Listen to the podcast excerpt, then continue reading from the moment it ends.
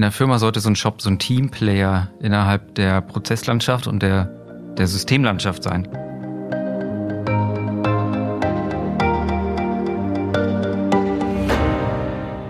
Herzlich willkommen zu einer neuen Folge des Podcasts CX Insight. In der heutigen Folge geht es um das Thema E-Commerce, genauer gesagt um den E-Commerce im technischen Handel.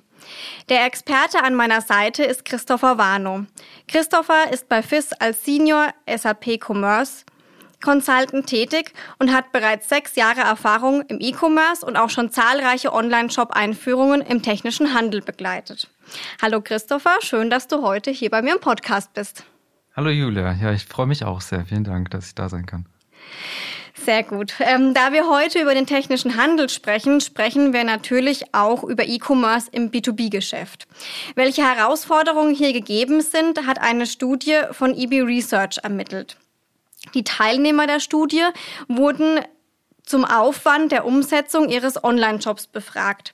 Dabei haben sich als Hauptaufwandstreiber folgende vier Punkte herausgestellt. Einerseits die Anpassung der eingesetzten Software, die Aufbereitung bzw. Bereitstellung der Produktdaten, die Integration oder die Anpassung der Unternehmensprozesse und schließlich die Verknüpfung des Shopsystems mit weiteren Vertriebskanälen im Unternehmen. Christopher, jetzt hast du ja schon Erfahrung aus zahlreichen Projekten. Kannst du diese Studienergebnisse denn bestätigen? Ist das tatsächlich, ähm, sind das tatsächlich die Herausforderungen im Daily Business? Absolut. Also die treffen das sehr gut und wir sehen das auch immer wieder ähm, in, in der Beratung und wollen also diese Aufwandstreiber, wie, wie sie hier genannt werden, wenn wir über Shops sprechen, eher als Umsatztreiber betrachten. Also mhm. wir sehen die eher als, als produktive Herausforderung. Okay. Ähm, weil die, das entsteht, also diese Sachen entstehen dann, wenn man so einen so einen Shop als ein als alleinstehende Installation sieht. Also kann, man kann sich das so vorstellen, wenn man sagt, wir wollen einen Online-Shop haben, dann kauft man den, installiert den und denkt, okay, ähm, der der kann jetzt starten.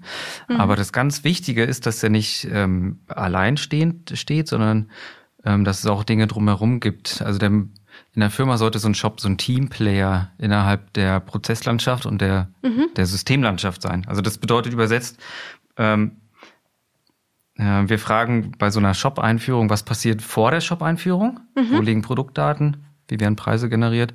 Und was passiert eigentlich nach dem Shop? Okay. Also na, so nach dem, nach dem Kauf ist ähm, vor dem Service. Ah ja, okay. Ja. Gut. Ähm, also das heißt, ähm, man kann dann so ein Jobprojekt dann in, in unterschiedliche Abschnitte oder Phasen unterteilen und sich dann so Stück für Stück vorarbeiten ja. und diese Herausforderungen Stück für Stück abarbeiten quasi. Genau, richtig, absolut. Ja, also wir haben, wir haben bei uns so eine Art ähm, Beratungsframework entwickeln, das mhm. wir anwenden, das eben, das sind drei Phasen unterteilt. Vor der Shop-Einführung erstens im Shop, wie kann man Mehrwerte im Shop schaffen, äh, während des Shopbetriebs und drittens, was passiert nach dem Kauf. Mhm. Und wenn wir jetzt ähm, ähm, zu ähm, einer Kennzahl gehen, die, die Aufbereitung und Bereitstellung von Produktdaten hattest du ja benannt, ne? Ja. Die ja 54, also 54 Prozent an unerwarteten sozusagen Aufwänden erzeugen. Mhm. Ist das so die erste Frage? Vor der Shop-Anführung, wo, wo liegen denn meine Stammdaten eigentlich? Mhm. Ja. Wo liegen denn meine Produktdaten? Und dann kann man daran anfangen und, und sich dann weiter vorarbeiten. Mhm. Welche Systeme sind denn da so beteiligt, wenn es um die Daten geht? Weil ja. ähm, wenn viele jetzt schon das unterschätzen, dass Stammdaten so, ein, so einen hohen Aufwand ähm, mhm. verursachen, dann unterschätzen sie ja wahrscheinlich auch die vielen verschiedenen Kanäle, aus denen die Daten kommen, oder? Ja, genau. Also es, ähm, in der Firma kann es ja ganz unterschiedlich sein. Manche haben ein Stammdatenteam, manche nicht. Mhm. Ähm, äh, manche haben Bilder irgendwo liegen in einem, in einem Bilddatensystem oder auf einer Festplatte und laden das hoch. Also gibt's ja die ganze, die ganze Bandbreite. Oder ähm, wo liegen dann Produkttexte? Liegen die in so einem tatsächlichen ähm, PIM-System, wo vielleicht sogar eine Übersetzungsagentur noch mit dranhängt? Oder sind es auch Excel-Tabellen, die, die irgendwo rum, ja. rumfliegen? Also das ist, ist ähm, ganz, ganz aufgeteilt. Und was wir aber, also cool wird's dann, also ein Umsatztreiber wird es dann, wenn diese Produktdaten in einem großen Stil und automatisiert in den, in den Shop reinfließen können. Also eine mhm. Idee ist, ähm, oder das eine Spektrum ist, wenn man, also wenn man keine Automatisierung braucht, ist, wenn man so ein kleines Startup hat, man hat sich zum Beispiel äh, also nehmen wir mal an, äh, jemand hat ähm, so eco-friendly ähm, nachhaltige Brillen entwickelt aus, mhm. aus Bambus. Also drei Brillen hat derjenige und, und pflegt die dann ganz, ganz liebevoll in seinem Shop und lädt ja. Bild, jedes Bild hoch und, und feilt nochmal.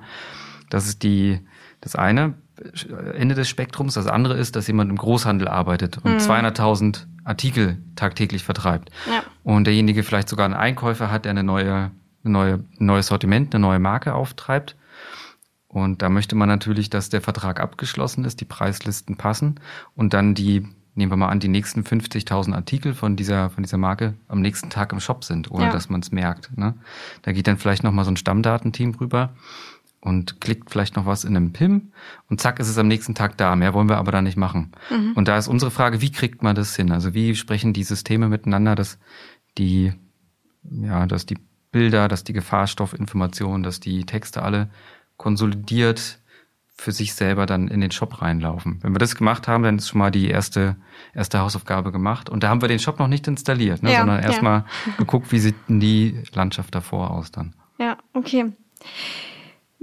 Wie kann ich mir das dann vorstellen? Ähm, was findet denn ein Unternehmen vor? Also ist das mhm. ein großes Team? Ist da die IT dabei? Ist da das Marketing dabei? Ähm, ja. Wie gut sind die Unternehmen vorbereitet? Also ist es wirklich so, dass ihr ähm, dann immer schon einen Plan, also dass der Kunde schon einen Plan mitbringt, so da und da und da habe ich meine Daten oder herrscht manchmal auch völliges Chaos und, und wie schafft ihr das dann, da irgendwie ein, ein System reinzubringen oder ein Konzept draus zu machen? Ja, also grundsätzlich sind die ähm, sind alle alle Firmen erstmal gut und gut aufgestellt und, mhm. und kennen sich gut.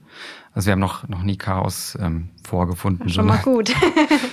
aber das hat sich dann meistens, also wenn da haben sich so Strukturen entwickelt. Wir haben ja. Firmen, da gab's gab's und gibt's ein starkes Stammdatenteam, die auch selber wussten, wir ähm, wir müssen da bessere Strukturen reinkriegen und haben so eine Shop-Einführung als Anlass genommen. Mhm. Ähm, die haben viel mit mit Lieferanten zu tun und haben eine, also in erster Linie eine, tatsächlich eine Excel-Struktur aufgebaut, die die Lieferanten befüllen müssen. Und die wird, die Excel-Tabellen werden dann eingespielt in das SAP ERP-System. Mhm. Und da war die Hauptaufgabe, da so eine Struktur herzustellen. Okay. Dann, genau, und dann kommt, kommt es dazu, dass, dass man sagt, das hatten wir auch schon, ähm, dass dann eine Firma gesagt hat, okay, ich habe jetzt alle meine Daten da drin, ich möchte jetzt ähm, mein Go-Live haben. dann kam aber die Rechtsabteilung auf einmal kurz vor dem Go-Live mit dem Zettel, Achtung, Achtung, ihr habt noch keine Gefahrstoffinformationen. Okay. Und Gefahrstoffe, oh, was war, wo liegen die denn? Die liegen in unserem EH- und S-System. Also äh, da fliegen dann die, die witzigsten Wörter durch die Gegend. Mhm. Und dann, und dann kann man natürlich positiverweise sagen, es gibt das System, es gibt, äh, da passt alles und wir müssen das dann halt noch, noch mit ran, ran geben. Ähm, und ein zweites und letztes Beispiel, was ich nennen möchte, ist, ähm, also bei dem ersten Beispiel kann man sich wirklich klassische Produktinformationen vorstellen, die in einem Lager liegen und die in einem Katalog irgendwie mhm. vorhanden sind. Wir hatten einen anderen Kunden, der ähm, vertreibt Pflanzen, Blumen und Pflanzen und die stehen ja auf einem Feld und welken dann natürlich auch irgendwann. Das mhm. heißt, die sind nur sehr, ähm, sehr kurz da. Und die kann man nicht in einem Katalog abbilden, sondern da war das so, dass da ähm, der, der Erzeuger, der die auf dem Feld hat, diese Blumen, hat Bescheid gesagt, Achtung, ich habe jetzt tausend Blumen, verkauft die für mich. Okay. Und das ist über Telefon passiert, über Fax, über E-Mail. Und ähm, da gab es auch eine riesengroße Excel-Struktur, wie diese, wie diese Dinge denn da in den Shop reingepflegt werden.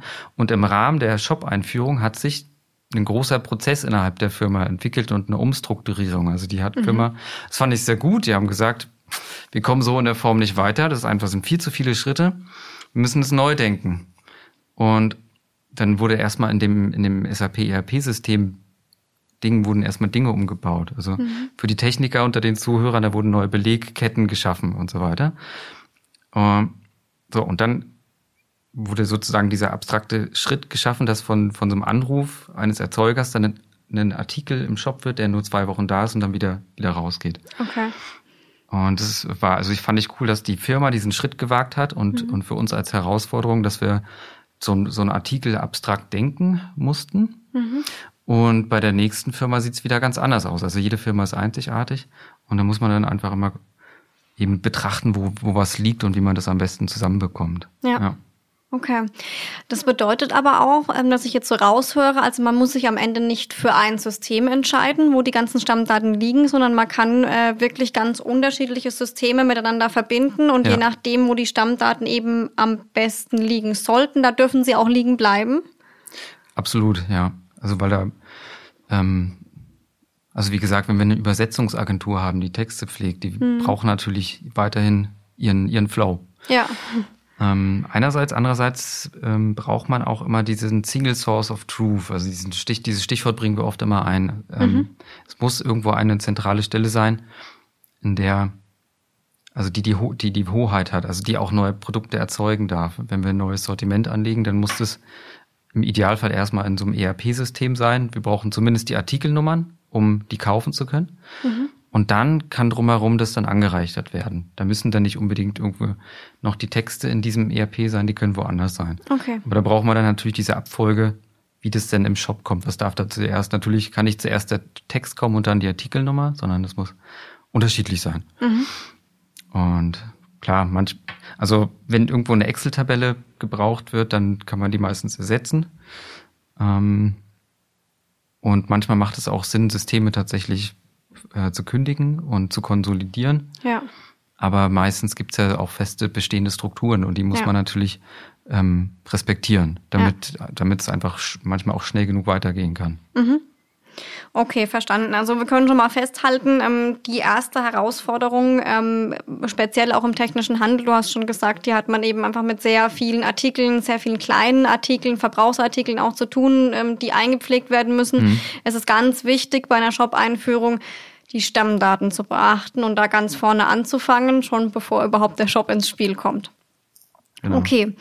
Ähm, jetzt hast du auch gerade schon davon gesprochen, dass es eben gewisse ähm, Strukturen gibt im Unternehmen, die vielleicht auch gut sind und vielleicht auch so bleiben sollten, vielleicht aber auch nicht. Ähm, dazu meine nächste Frage. Ähm, ein weiterer Aufwandstreiber, der ja aus der Studie, ähm, in der Studie festgestellt wurde, ist die Anpassung der Unternehmensprozesse an mhm die Software.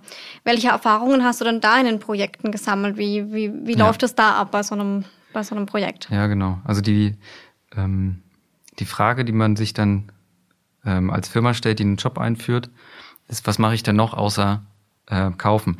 Und das ist eine, erstmal eine witzige Frage, aber die macht total viel auf. Also stellen wir uns vor, wir haben ähm, unseren Artikel, unsere Schraube, die in den Warenkorb gelegt wird, das wird mhm. gekauft und man bekommt seinen Auftrag. Das kennt man. Aber wenn man sich dann fragt, was, wie funktioniert mein Geschäft eigentlich, dann kommt man zum Beispiel auf, auf Angebote, auf die man sich referenziert. Mhm. Dann will man, dass, dass meine Schraube einen ganz bestimmten Preis hat. Ja. Und der Preis kommt aus dem Angebot. Dann sind wir bei dem Anlegen mit Bezug oder ich möchte meine Angebotsnummer im Shop haben.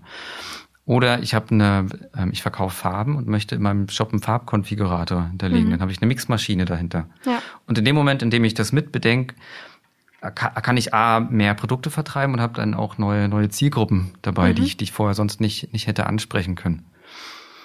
Oder wenn man über so einen Angebotsbezug spricht, sind wir auch nicht weit entfernt von einem Kontrakt. Das bedeutet, dass zum Beispiel Kindergärten, die ihre Möbel kaufen, ähm, das natürlich nicht selber bezahlen, sondern meistens aufgrund von einer Förderung passiert. Und diese ja. Förderung ist in einem Kontrakt hinterlegt. Mhm. Und äh, wenn man sagt, okay, cool, wir haben jetzt diesen Geschäftsprozess mit Kontrakten, wie kriegen wir den unter? Und wenn wir das schaffen, können wir viele Kinder glücklich machen, weil die Stühle haben. Die hätten sie sonst nicht, hätte man kein Kontraktgeschäft in dem, mhm. Online-Shop. Ja, oder es gibt, ähm, vielleicht gibt es regelmäßige Messen, für die man bestimmte Preise schaffen möchte. Mhm. Oder es gibt bestimmte Lieferlogiken, sogenannte Nachtsprünge. Das heißt, man darf nur bis dann und dann kaufen, um den und den ähm, Tarif zu bekommen. Mhm. Also es gibt da die unterschiedlichsten, also neben dem klassischen Kauf gibt es noch ganz viele Schleifen, die man drehen ja. kann. Oder ja. eben, was wir vorhin genannt haben, dieser Bezug auf eine, die sogenannte Erzeugermeldung, also derjenige, der seine Rosen auf dem, mhm. ähm, auf dem Feld hat. Da muss man auch, ähm, wenn man die dann kauft, immer sagen, von, von welchem Feld kauft man die. Da hat man wieder so, ein, so einen Bezug da drin im Warenkorb. Mhm. So eine extra Information. Und wenn man sich immer fragt, okay, ich will einen Online-Shop haben, womit verdiene ich denn eigentlich Geld? Ne? Mit, mit welchen Prozessen? Ja. Dann ist der kauft eins davon, aber es geht dann noch eben weiter. Und das ist ja genau, das sind eben diese Integration der Unternehmensprozesse. Also bei einem Aufwandstreiber, wenn, wenn wir das als Aufwandstreiber sehen, dann gehen wir, sind wir kurz vor dem Go-Live und merken, ah, äh, man kann so gar nicht einkaufen. Wenn man es hm. als, als Umsatztreiber sieht, dann fragt man sich vor der Installation, wie, wie funktioniert denn meine Firma eigentlich? Mhm. Und äh, wenn man diesen Blick hat und diese Reflexionsmöglichkeit, dann ähm, ja, wird es erfolgreich. Okay. Ist es dann auch manchmal so, dass bei so einer Shop-Einführung ähm, ganz neue Prozesse festgestellt werden, dass man plötzlich sagt, wow, jetzt habe ich einen Online-Shop und ich habe das bisher immer so gemacht, aber vielleicht kann ich das jetzt online ganz anders abbilden und kann dann darüber eben noch zusätzlichen Umsatz generieren. Kam das auch vor? Ähm, ja, das kam insofern vor, als dass ähm, eben bei unserem Beispiel mit der Erzeugermeldung, dass sich die Firma da neu strukturiert hat für, die, für diesen Shop. Mhm. Wenn es um Farbmischer geht, dann, ähm, dann wurden da, hatten wir, hatten wir das auch, wurden da auch extra in dem SAP ERP-System Prozesse geschaffen, die für den, für den Shop dann mhm. ähm, zugeschnitten wurden. Und das hat dann vielen, vielen ähm, Indienstmitarbeitern auch eine Erleichterung geschaffen. Okay. Weil, das, ja, das fällt mir gerade ein, die haben wenn, eine, wenn, wenn so ein Farbcode reinkam, so eine RAL-Nummer oder wenn da blau-weiß stand, mhm. musste denn in so einem Handbuch nachgeschaut werden, welche Basen und Pigmentpasten sozusagen dazugehören. Okay. Und ähm, wenn man sich im Rahmen dessen, dass es für den Shop aufbereitet wurde, brauchte man natürlich irgendwie auch eine, eine Datenbank, ja, ja. damit da keiner nachschaut. Und das wird nicht nur von den Leuten im Shop benutzt, sondern auch in dem, von diesen Mitarbeitern in dem SAP-System. Die können dann das äh, dementsprechend auch nachschauen. Und so, mhm. sowas hilft dann natürlich. Ja. ja.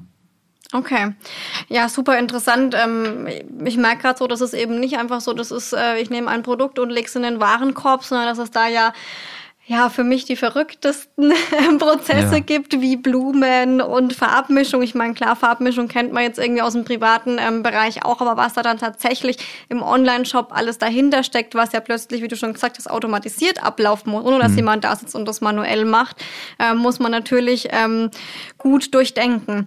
Wie ist das denn dann mit so einem Shop-System? Weil ich meine, ich kaufe mir ja kein Shop-System, das die Funktion hat, dass ich Farben mischen kann. Mhm. Ähm, muss ich dann das Shopsystem tatsächlich so stark ver verbiegen? Also muss dann auch entsprechend Zeit mit einplanen oder funktioniert es dann doch ähm, ganz gut in der Praxis, das so anzupassen? Ja, ja das ist eine gute Frage. Also ähm, da, an der Stelle würde ich ähm, auch nicht von, über von Shopsystemen mhm. denken, sondern ich würde eher das Wort ähm, Plattform ähm, okay. benutzen, Shop-Plattform. Weil es ist schon so, ähm, wenn man einen äh, Businessprozess einarbeitet, dann ist er meistens sehr individuell, für jede Firma individuell. Ja. Und das wird dann entsprechend auch implementiert. Und da ist es gut, wenn man ein System hat, das einem es ermöglicht, sowas auch zu implementieren. Es gibt, es gibt sehr geschlossene kleine Shops, die viel vorgeben. Da mhm. ist man dann sozusagen schnell am Ergebnis. Aber da kann, hat man nur einen Geschäftsprozess. Wenn man aber ähm, agil sein möchte oder, oder handlungsfähig sein möchte, dann ist es besser, eine Plattform zu haben, auf der man die unterschiedlichen Dinge sozusagen na, umsetzen kann. Mhm. Okay. Da, ja, genau. Okay. Gut, dann angenommen, wir haben äh, diesen Schritt jetzt geschafft. Wir haben unsere ganzen ähm, Prozesse ähm, so abgebildet, ähm, wie wir wollen. Wir haben vielleicht auch noch ein bisschen aufgeräumt, die eine oder andere Optimierung gleich mitgemacht bei der Shop-Einführung und der Online-Shop läuft jetzt und die äh, Produkte können gekauft werden. Dann komme ich ja irgendwann an den Punkt, dass ich sage, okay, jetzt ist mein Shop da, der funktioniert technisch, aber das heißt ja noch nicht, dass ich jetzt Tausende von Kunden habe, sondern ich muss ja irgendwie auch gucken, dass mein äh, Shop Reichweite bekommt, dass ich mhm. die Personen erreiche, vielleicht auch neue Zielgruppen erreiche. Wie schaut es denn da aus im technischen Handel? Was kann ich machen, damit mein Shop mehr Reichweite erzielt? Ja. Ähm das geht oft sehr schnell in dem Moment, in dem man dann online geht und sich, sich freut, seinen Sekt getrunken hat und dann auf einmal merkt, die Google-Roboter fangen an zu indizieren. Ja. Das ist nämlich so der, ähm, der erste Mehrwert, der sich dann automatisch ergibt oder der sich dann ergibt, wenn man seine Hausaufgaben gemacht hat. Wir haben ähm, einen, einen Kunden gehabt, der ähm, war normalerweise im süddeutschen Raum tätig. Mhm. Und hat sehr, seine Daten sehr gut vorbereitet und auf einmal hat er Anfragen eben aus ganz Deutschland bekommen. Ja. Also auf einmal waren seine Produkte äh, vor, vor den anderen Produkten in Google zu sehen, weil einfach Google gesagt hat, das äh, ist gerade sehr, ähm, sehr gut aufbereitet und sehr gut an, angereichert. Und die mussten wirklich darüber nachdenken, wie sie auch die, die Kunden mit integrieren, die ähm, eben außerhalb eigentlich des Einzugsgebiets mhm. sind und haben auch dann Strukturen in einem ERP-System geschaffen und, und sich so neu, neue Regeln ausgedacht. Und das war erstmal ungeplant, aber natürlich sehr schön. Ne? Ja. genau das möchte man ja eigentlich ja. mit einem Online-Shop erreichen, dass er möglichst viele Personen erreicht, ja. Richtig. Und das so zum Stichpunkt neue Zielgruppen. Und wenn wir schon bei Google sind und, und sagen, wir haben eine Plattform, in der wir unsere Daten gut zusammengeführt haben, lass uns doch einen neuen Mehrwert schaffen und diese Daten auch Richtung Google Shopping ausspielen. Mhm. So. Und dann haben wir nicht nur unseren Shop, sondern sind auch sichtbar auf Google Shopping mit, ja. mit all den Möglichkeiten. Und wenn wir, wie gesagt, im Vorfeld auch darüber nachgedacht haben, wie wird das schnell behandelt und schnell auf, äh, beliefert und so weiter, dann können wir das doch gleich mitnehmen. Dann, mhm. nimmt, dann haben wir natürlich erstmal eine Implementierung, die wir aber leicht machen können, weil die Plattform uns das bietet und haben dann aber einen neuen Kanal geschaffen, Google mhm. Feed, Google Shopping. Ja, okay, ja. Oder äh, was mir auch noch einfällt, im B2B-Umfeld hat man oft so Handwerkersoftware in einem bestimmten Umfeld. Ja. Oder wir haben das Stichwort Punch-Out. Und da wäre es doch auch cool, so zum Thema Mehrwert und Handlungsfähigkeit, dass wir sagen, ähm, oder als Geschäftsführer überlegt man sich vielleicht, ich gehe in eine Partnerschaft mit einer bestimmten Handwerkersoftware ein und biete denen mein Sortiment als erstes oder Extrapreise. Mhm. Dann wird es technisch miteinander verbunden. Okay. Und da haben wir die nächste Zielgruppe und, und so kann man dann noch, noch mehr nachdenken, noch, noch weiter nachdenken und äh, da und man kann alles Mögliche implementieren lassen, mhm. was einem so einfällt. Okay, wo wir gerade beim Thema Zielgruppen schon äh, sind, wäre jetzt meine nächste Frage ähm, zum Thema Geschäftskunden und Endkunden, also Privatkunden. Ja.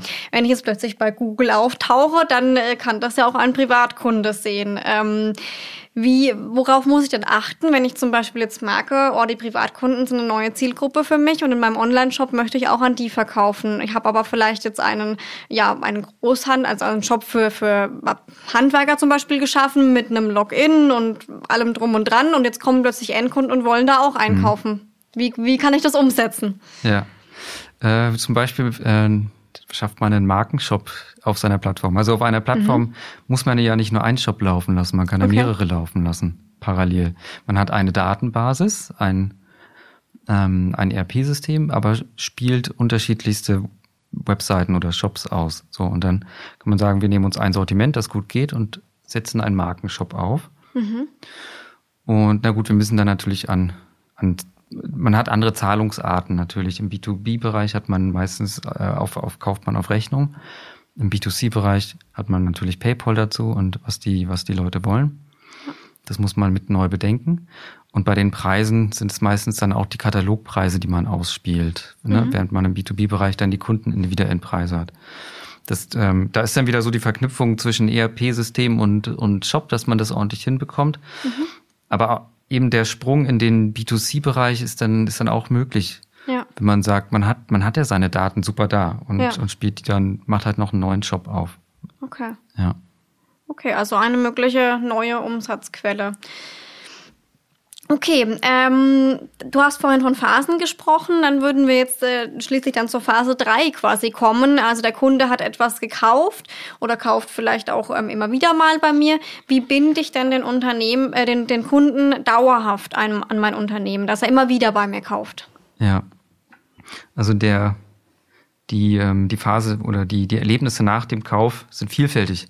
Ich, ähm, also wenn es ganz einfach ist, wenn es jemanden gibt, der diese ähm, diese eco-friendly Brille kauft, von der ich am Anfang gesprochen habe, mhm. dann kauft er die und dann trägt er die und dann war es das meistens. Ja. Ähm, aber cool ist es, wenn man dann anfängt, ähm, gerade nach dem Kauf ähm, mit dem Kunden richtig in Kontakt zu treten. Mhm. Im B2B-Umfeld hat man vielleicht komplexe Maschinen, ja. ähm, zu denen man vielleicht tatsächlich nochmal eine Frage hat. Oder es gibt es ja öfter, dass dann Handwerker irgendwie sagen, ähm, was kann ich damit anfangen oder welche Ersatzteile brauche ich noch dafür? Mhm. Dann wäre es doch super, wenn ich direkt in dem Shop an dem Produkt auf der Produktdetailseite oder, oder in meinem Warenkorb eine Frage stellen könnte. Das dann im Hintergrund ähm, vielleicht an ein CRM-System läuft oder ein Serviceportal, aber der Kunde merkt davon gar nichts. Es gibt auch eine, eine Studie dazu, ähm, Die, die heißt The State of Self-Service Content Experiences. Mhm. Muss sich keiner merken, aber die, was das Interessante dabei ist, dass 81 Prozent der Befragten, die ähm, sagten, dass sie lieber im Portal ihre Frage stellen, als den Telefonhörer äh, in die Hand zu nehmen oder okay. klar, irgendwo nochmal so eine, so eine Info-Ad-E-Mail-Adresse rauszusuchen. Also ja. das ist so ein Service, den man, so eine erste Idee mit, die man denken kann. Ja. Und da, und da steckt eben drin, dass man sich fragt, was passiert nach dem Kauf. Das ist eine sehr produktive Frage, mhm. finde ich. Und ähm, wie sieht da meine Systemlandschaft aus? Habe ich ein CRM? Brauche ich ein CRM? Habe ich meine Service-Mitarbeiter? Sind die geschult? Ja. Wie sieht meine Kundendatenbank aus? Ja. Oder ein, ein zweites Beispiel, das ich äh, nennen möchte, ist, wenn wir bei der bei so einer Maschine sind, die braucht ja auch eine Wartung vielleicht. Mhm. Dann wäre es doch cool, wenn man in dem direkt beim Kauf nochmal eine Wartung mit in den Warenkorb mit hineinlegen kann. Ja. Und das ist dann im Hintergrund mit so einem Field Service System zum Beispiel verbunden und die Mitarbeiter bekommen dann äh, ihre ähm, ihre Tickets dann zugewiesen. Mhm. Wenn ich wenn ich durch eine wenn ich durch meine Firma gehe und sehe, dass am, an der Kaffeemaschine ein Mitarbeiter neben einem Wartungs Wartungsingenieur sitzt, dann freue ich mich immer, weil ich mir denke, ah cool, ich glaube, da ist bestimmt ein äh, Vertrag dahinter und ich kann beruhigt sein. Ja. Ja, interessant, ähm, was da dann alle noch alles auf einen zukommt und was man natürlich auch mitdenken muss, weil man ja dann über den E-Commerce auch vielleicht viel mehr Kunden hat als vorher. Also man muss gucken, dass man dann mhm. auch genug Service-Mitarbeiter hat, eben auch so ähm, Sachen wie ein Self-Service-Portal, eine Info-Ad-Adresse, einen Chatbot vielleicht, der einem schon gewisse ja. Sachen abnimmt, einfach schon mal vordenkt, ähm, damit man dann auch am Ende alle Kunden wirklich glücklich machen kann. Mhm. Okay, ähm, zum Schluss, Christopher, hätte ich noch eine abschließende Frage. Und zwar, was würdest du denn sagen ähm, als technischer Großhändler oder als technischer Händler? Was muss man denn mitbringen, um ein E-Commerce-Projekt erfolgreich umzusetzen? Was sind so die Top-Dinge, äh, die man, die mhm. man durch, die man vorab denken sollte? Ja, zwei Sachen fallen mir ein. Das erste ist ähm, eine dedizierte Person, die ähm, abgestellt wird und sich nur um den um den Shop kümmert. Also okay. wir haben immer dann nur dann erfolgreiche Produkte hinbekommen, wenn es so auf Kundenseite, also ich spreche jetzt als als Partner, auf Kundenseite wirklich eine zentrale Figur gab, die diesen Shop gelebt hat ja. und die dann auch, wenn Fragestellungen aufkamen, die nach innen getragen hat in der Firma und das dann zusammen ähm, wieder konsolidiert hat.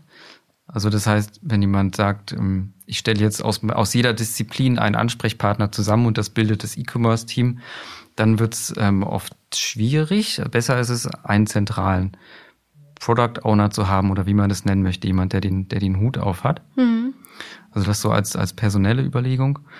Und was wir auch gemerkt haben, ist, dass so eine Online-Shop-Einführung ist eine Reise zu sich selbst, würde ich mal sagen, eine Reise okay. der Firma zu sich selbst. Also die fragt sich ja dann, haben wir ja gesehen, wo liegen meine Daten, wie ist mein Stammdatenteam, wenn es eins gibt, aufgestellt welche Geschäftsprozesse habe ich? Sind die, sind die, muss man die neu denken vielleicht?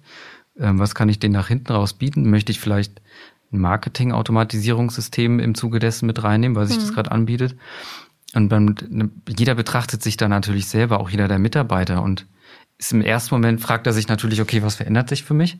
Mhm. Und diese Reflexionsleistung und diesen Mut aufzubringen, dass man sagt, das passt, das möchte ich ähm, verbessern. Wenn man diesen Weg geht, dann, dann wird's gut.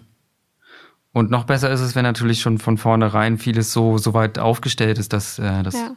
die, die Firma da sich, sich im Blick hat. Aber ähm, diese Reflexions, dieser Mut zur Reflexion ist ganz zentral. Ja. Okay.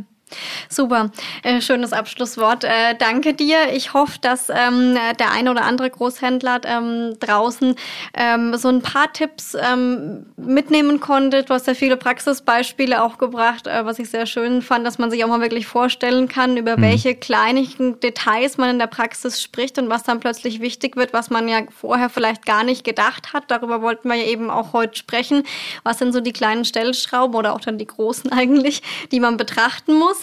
Ähm, wenn Sie als Zuhörer mehr zu diesem Thema erfahren äh, wollen, haben wir auch eine Webinaraufzeichnung genau zu diesem Thema für Sie. Ähm, den Link finden Sie in den Show Notes, dann können Sie da nochmal gerne reinschauen. Äh, Christopher wird Ihnen da auch noch weitere äh, Tipps geben zusammen mit einem Kollegen. Und dann wünsche ich Ihnen alles Gute und bis zur nächsten Folge.